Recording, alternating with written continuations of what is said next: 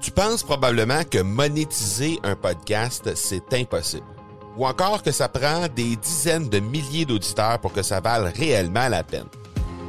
Et si je te disais que l'approche que les podcasteurs ont pour monétiser un podcast est complètement fausse? Et c'est aussi pourquoi seul le premier 1% des podcasts génèrent réellement des revenus. Mais qu'en est-il des plus petits? Des podcasteurs qui, comme toi et moi, n'ont pas des dizaines de milliers d'auditeurs pour attirer des gros annonceurs, mais qui ont une entreprise avec services ou produits à offrir. Comment ces podcasteurs peuvent-ils réellement générer des revenus avec leur podcast? Eh bien, c'est maintenant possible en utilisant une stratégie que j'ai appelée le podcast furtif. Cette nouvelle stratégie est inconnue encore de 99% des podcasteurs francophones à travers le monde, mais c'est la façon la plus efficace pour générer des ventes et des revenus à une vitesse éclair avec ton podcast, que tu aies déjà un podcast ou non. En quelques jours à peine, tu pourras mettre en place cette stratégie et commencer déjà à générer des revenus. Peu importe où tu en es dans ta stratégie podcast, tu dois pas manquer cette série de trois masterclass complètement gratuite. Passe par le academypodcast.com par oblique furtif. Vous êtes sur l'épisode 103 avec mon invité Karine Drouin. Bonjour et bienvenue sur l'accélérateur. L'accélérateur, eh bien, c'est le show sur lequel à chaque épisode, je vous présente des experts et champions entrepreneurs qui nous livrent le secret de leur succès en lien avec le marketing, les ventes ou l'entrepreneuriat. Je m'appelle Marco Bernard, je suis entrepreneur en série depuis 25 ans et je vous aide à accélérer vos résultats.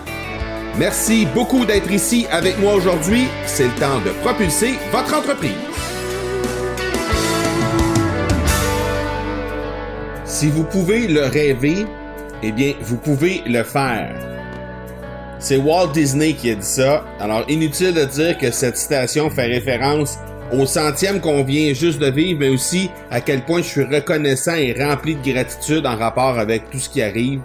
Sincèrement, euh, merci de me permettre de faire euh, ce que j'aime tant faire, être utile aux gens, euh, tout en rencontrant des êtres formidables à chacun des épisodes. Et aujourd'hui, parlant de formidable, d'être formidable, eh bien, Karine Drouin, notre invitée d'aujourd'hui, eh bien, elle a aussi tout démarré à partir d'un rêve. Karine détient un baccalauréat en psychologie de l'Université Laval et euh, compte plus de dix années d'expérience en relation d'aide. Elle est l'auteur de trois livres, dont le tout dernier qui vient tout juste d'être publié, Être parent au présent et à l'imparfait. Tout en se concentrant à la pratique privée, elle anime des conférences, des ateliers, des voyages de ressourcement à travers le monde au cours desquels les gens euh, prennent soin d'eux physiquement et mentalement. Euh, Karine, c'est une mère de deux enfants, euh, sa plus grande fierté en fait, et elle nourrit la passion d'aider les gens à être heureux et de s'épanouir.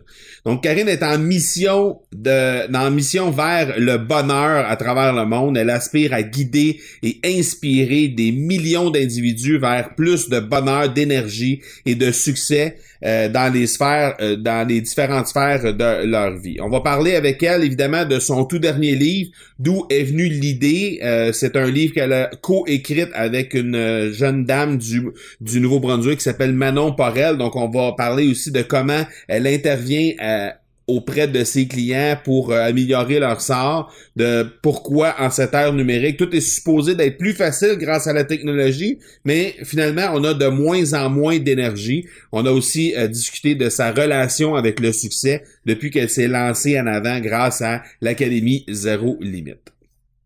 Comme je vous l'ai mentionné lors du centième épisode, eh bien, euh, les auditeurs prennent de plus en plus de place sur l'accélérateur.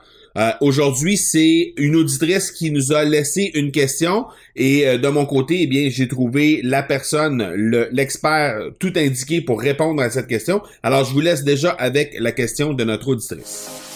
Bonjour Marco, c'est Mélanie Couture de Blue Boy Creative. Vous pouvez retrouver Blue euh, sur Facebook, LinkedIn, Pinterest, Instagram. Nous sommes une boîte de graphisme et d'intégration web. Euh, notre question est comment évaluer le temps pour créer du contenu? On voudrait en créer, mais on pour mettre à, notre horaire dans notre agenda, euh, c'est pas évident d'évaluer euh, le temps que ça va prendre. Euh, j'imagine qu'il faut faire des tests puis en faire à quelques reprises pour évaluer le temps, mais en tout cas, on aimerait trouver des trucs comment comment est-ce qu'on pourrait évaluer ça pour savoir quel bloc de temps on doit mettre à notre agenda. Bonjour Mélanie, ici Tatiana Saint-Louis de M. Donc en relation à ta question sur le temps à allouer pour la création de contenu, eh bien c'est pas une question facile parce que ça dépend de beaucoup de facteurs. Tout d'abord, ça va vraiment dépendre du type de contenu à créer. Donc, est-ce que c'est un e-book, un site web, une vidéo, un article de blog? Euh, ça va nous aider à déterminer justement la longueur. Est-ce que ça a besoin d'être traduit dans une autre langue, etc. Ensuite, bien le sujet peut euh, aider à déterminer le temps que ça va prendre pour faire la recherche. Donc, si c'est un sujet euh, que le créateur de contenu maîtrise, le temps ici va être beaucoup moindre. Et finalement, ben, il y a les compétences des créateurs de contenu qui vont être à prendre en compte parce que c'est pas tout le monde qui travaille euh, de la même au même rythme ou qui a la même expérience en termes de création de contenu, dépendamment du type de contenu encore.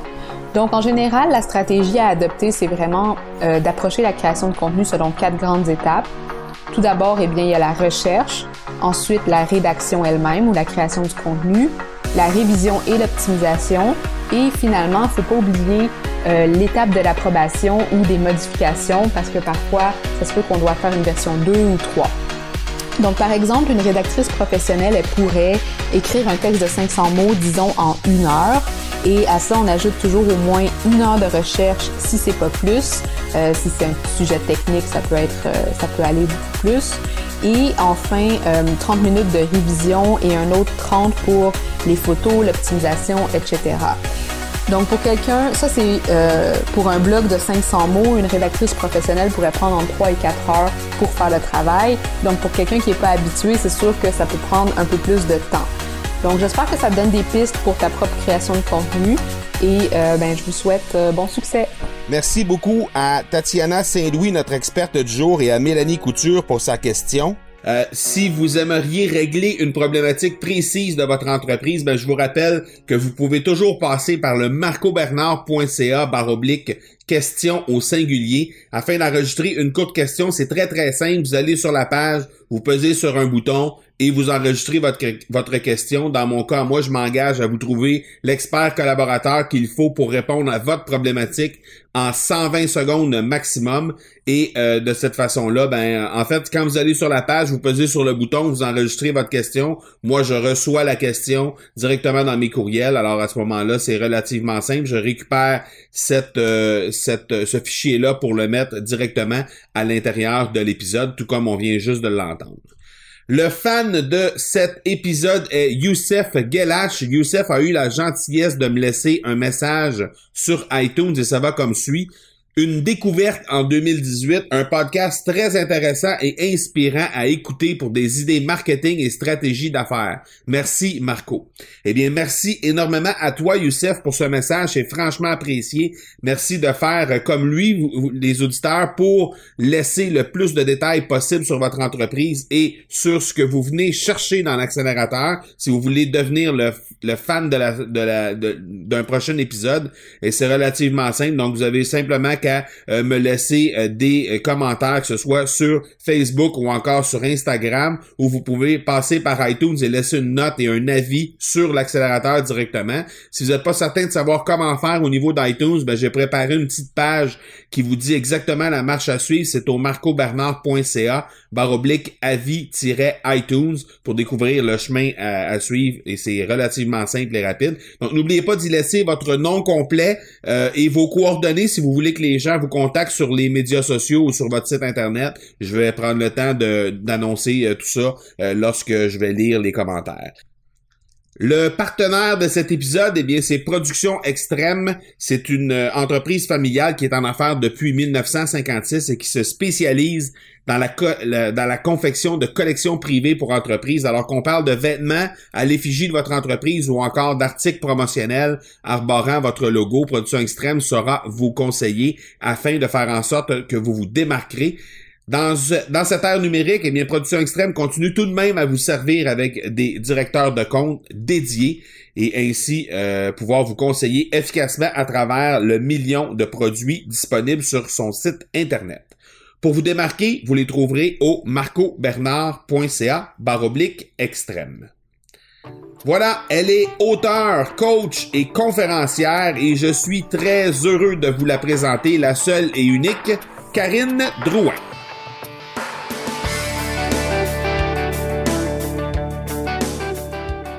Karine Drouin, un gros merci d'avoir accepté l'invitation d'être sur l'accélérateur. C'est super apprécié. Mon plaisir!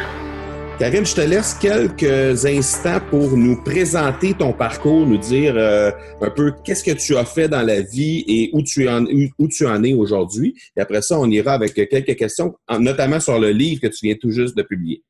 Oui, ben en fait, euh, mon parcours, si on peut dire, euh, tout ça a commencé par le fait d'être diplômé universitaire en psychologie pour par la suite être embauché dans un centre de santé euh, de ma région ici en Abitibi-Témiscamingue. Donc, c'est un centre de santé dans lequel j'ai travaillé pour une dizaine d'années dans des départements, entre autres, de psychiatrie, en CHSLD, donc avec une clientèle, en fait, de tous les âges.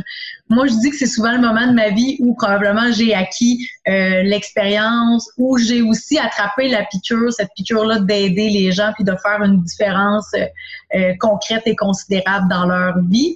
Et à un moment donné, ben là, il y a eu un tournant, il y a eu un point de, de bascule, si on veut, dans ma vie. Donc, ce moment-là où j'ai décidé que peut-être j'avais fait le tour pas de cette vocation-là, mais de l'environnement dans lequel euh, j'exerçais. et c'est là où j'ai décidé de démarrer ma propre pratique comme auteur, coach, conférencière. Et c'est ce que je fais maintenant depuis euh, les quatre belles dernières années.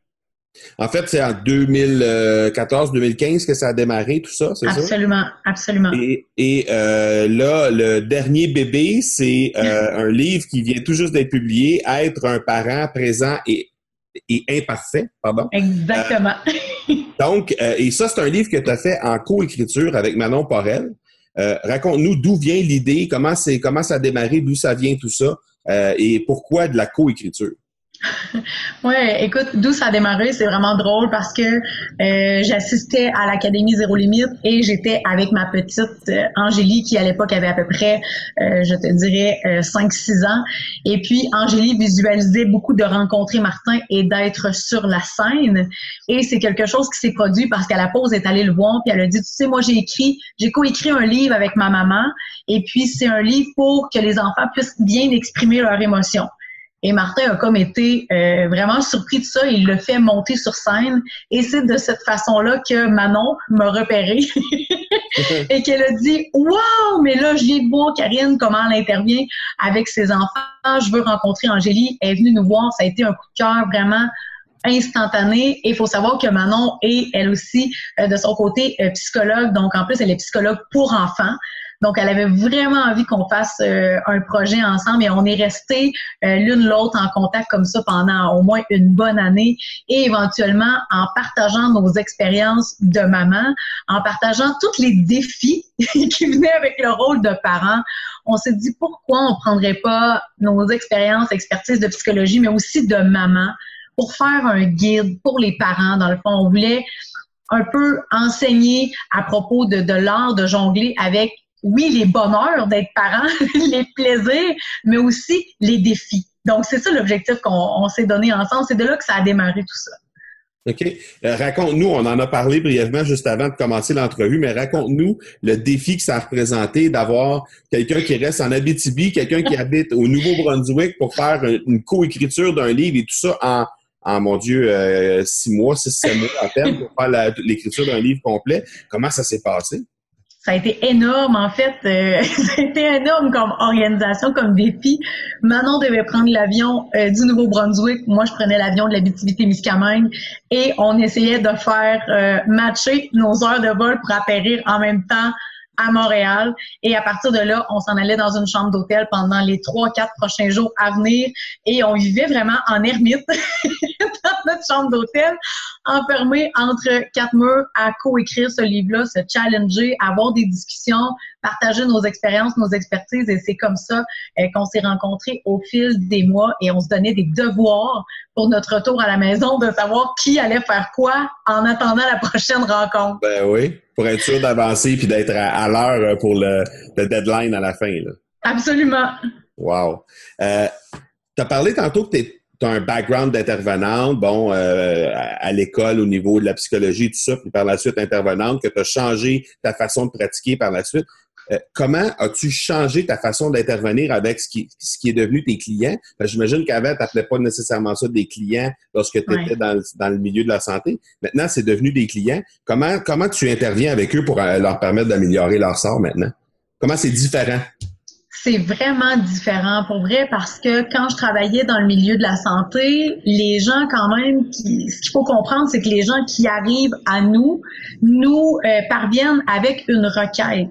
Donc souvent, ils ont été voir un médecin ou autre professionnel de la santé qui dit tu as besoin d'aller rencontrer Karine. Donc, ce sont des gens qui n'ont pas nécessairement choisi de venir travailler avec moi. Ce sont des gens qui n'ont pas nécessairement choisi à ce moment X-là de leur vie de travailler sur eux ou euh, de faire des changements. La différence avec actuellement, c'est que les gens qui viennent à moi ont complètement et 100% choisi, eux, de travailler ici maintenant avec moi et de faire des changements dans leur vie. Et ça, je te dirais, ça change tout.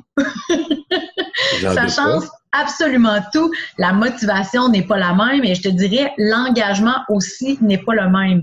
Il faut savoir que quand on entre par le système de santé, euh, ça devient quand même un service qui est gratuit. Les gens se présentent avec leur carte soleil et n'ont pas non plus à débourser des sous pour venir nous rencontrer. Donc, une fois de temps en temps, manquer notre suivi ou être absent ou décider de ne pas continuer, ce n'est pas si grave que ça. Tandis qu'un client qui est engagé, pas seulement engagé émotionnellement, mais qui est engagé aussi financièrement, veut des résultats, a choisi que ça change, a choisi que ça avance. Donc moi, là, la plus grande différence que je vois, c'est à ce niveau-là. Les gens qui viennent vers moi, ils sont intéressés, engagés, ils ont envie que ça bouge et là, ils s'impliquent énormément. Et ça, moi, ça me drive. C'est fou comment ça peut me driver. C'est impressionnant la différence. Et toi, euh, à titre maintenant d'entrepreneur plutôt que d'intervenante à l'époque, est-ce que tu sens une pression différente? Est-ce que tu sens, euh, est-ce qu'il y a une différence dans ta façon d'interagir avec ta clientèle? Je sens pas, euh, je sens pas une pression. Je sens plus une collaboration dans le sens où c'est comme si main dans la main, on marchait vers un même objectif. Tu comprends? Je sens pas que j'ai besoin comme de tirer pour que les choses se passent. Et ça, je te dirais que c'est une magie, en fait, euh, une magie incroyable. Quand tu es en intervention ou quand tu es avec un client, c'est ce que tu veux. Tu veux, tu veux regarder tous les deux vers un même objectif. Puis en ce moment, c'est ça qui se passe. Donc moi, j'ai un plaisir fou à faire ce que je fais actuellement parce que j'ai l'impression que pour moi, ça me facilite. Ça, me facilite la vie, en fait, de travailler avec des gens que c'est tout ce qu'ils veulent, eux, avancer, avoir des résultats puis faire du changement. C'est ce qu'ils espèrent et ils investissent pour le faire. Donc, j'ai l'impression d'avoir le meilleur des deux mondes. c'est excellent, ça. euh, tu as un livre qui vient tout juste d'être publié, qui, que tu as coécrit, mais avant ça, il y a eu un autre livre. Est-ce que ce livre-là, c'est, c'est comme une suite logique des deux autres ou ben, premièrement, quels sont les deux autres et, et ouais. s'il y en a un entre les trois? En fait, pendant un bout de temps, je disais il n'y a pas de lien. Maintenant, je réalise qu'il y a un grand lien. Le, premier des livres, c'est Un burn-out en cadeau. Donc, ça faisait suite à un épisode euh, de burn-out que j'ai moi-même traversé. Et puis, euh, le livre, c'est vraiment comme 21 clés pour soit survivre à un burn-out ou encore pour le prévenir.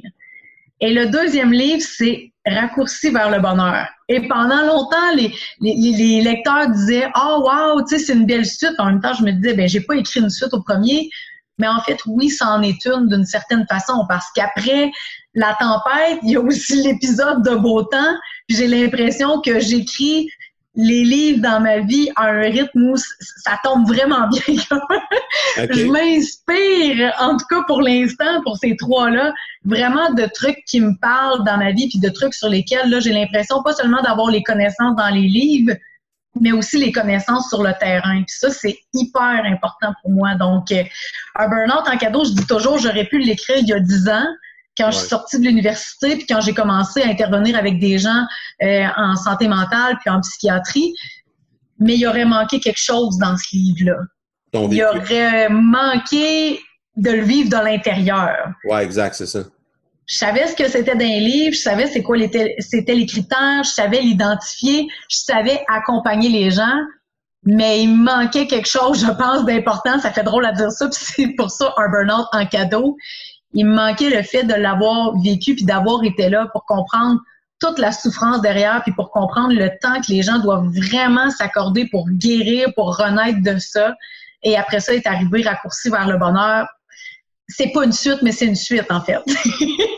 Je comprends.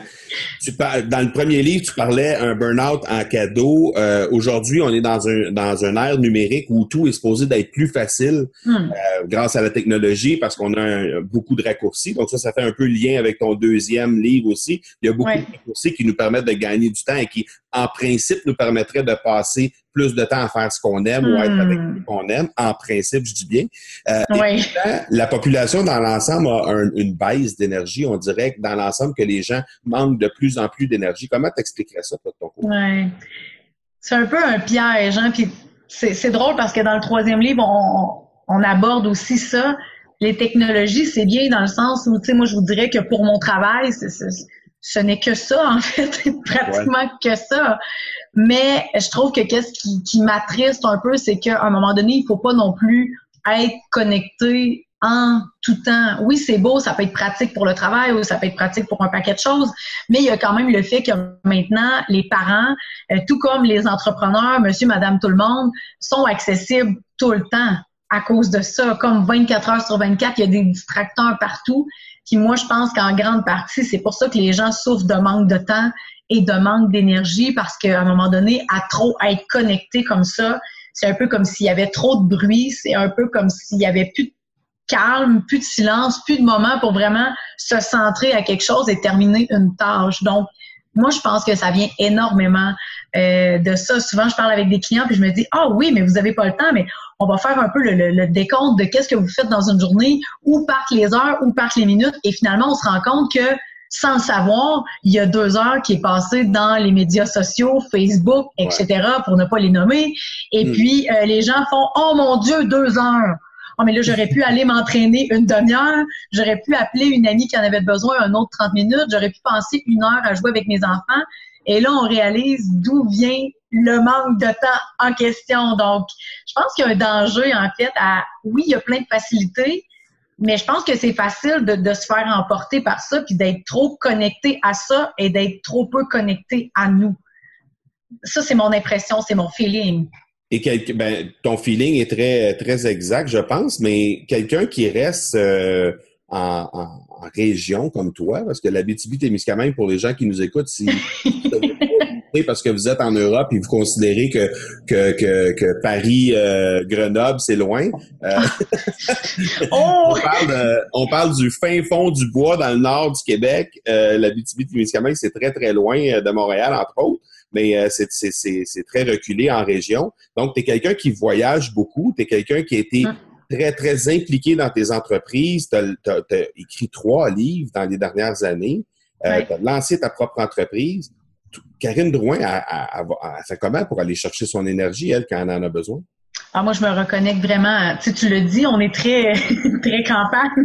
c'est très loin. Moi, moi, je me reconnecte vraiment à l'essentiel. Je prends du temps chaque jour pour aller marcher dans mon camping. Je prends du temps chaque jour pour bénéficier du silence parce que pour moi, c'est important. Si on arrive d'un week-end ou d'ailleurs, on, on a à peine pu peut-être s'entrevoir de loin, on s'est même pas croisé tellement qu'il y avait des gens. Moi, je vais t'avouer qu'après ces week-ends-là, j'ai vraiment besoin de revenir aux sources dans mon Abitibi lointaine, puis de revenir à mes petites habitudes de, de, de, de calme, de yoga, de connexion avec la nature, de moments où pendant la journée, il y a toujours des temps, soit par exemple l'avant-midi où je suis déconnectée de mes médias sociaux ou pendant les heures de repas. Puis pour moi, ça, c'est important. Puis ça fait en sorte que au lieu d'être trop connecté à tout ça, je prends quand même du temps pour moi me connecter à parce que quand on est entrepreneur, on est la source de tout le reste. Hein?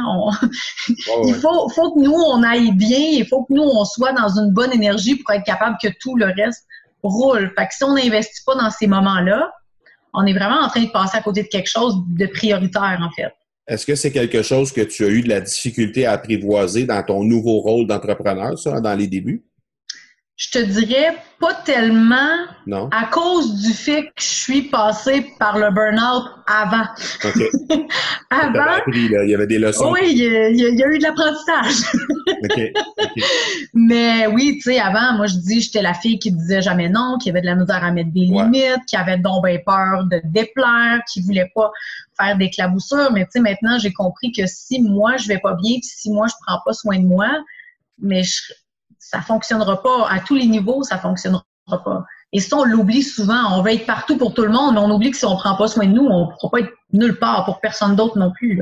Ben non, c'est sûr. Mais la recette doit être pas si mauvaise que ça, parce qu'en bout de ligne, ça t'a amené au succès. Dans un troisième livre, c'est vraiment exceptionnel en si peu de temps. Euh, ta relation avec le succès depuis que tu as été propulsé vers des nouveaux sommets, euh, depuis ton passage à l'AZ euh, en 2015, comment tu comment tu vis ça maintenant?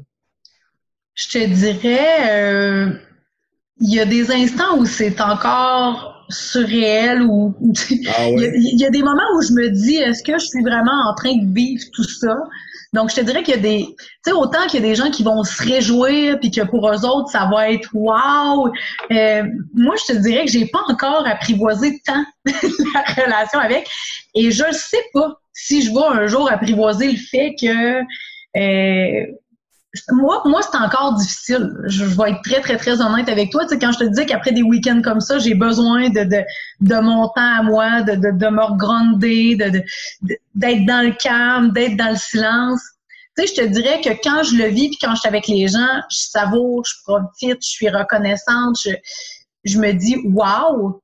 Mais il reste que je pense qu'il faut garder vraiment l'humilité de se dire je suis la même personne en fait qu'il y a quelques années. Tu sais, Karine, elle a, elle a jamais changé, en fait. Elle a comme juste suivi les étapes de ce qui se passe en ce moment. Mais il reste que je trouve ça un peu drôle, c'est quand les gens veulent, par exemple, absolument presque un petit bout de nous ou quoi que ce soit. Moi, je me dis, tu sais, Karine est la même depuis le départ. Il n'y a aucun changement. Puis moi, ils font face à une femme bien ordinaire, madame tout le monde, en fin de compte. Là.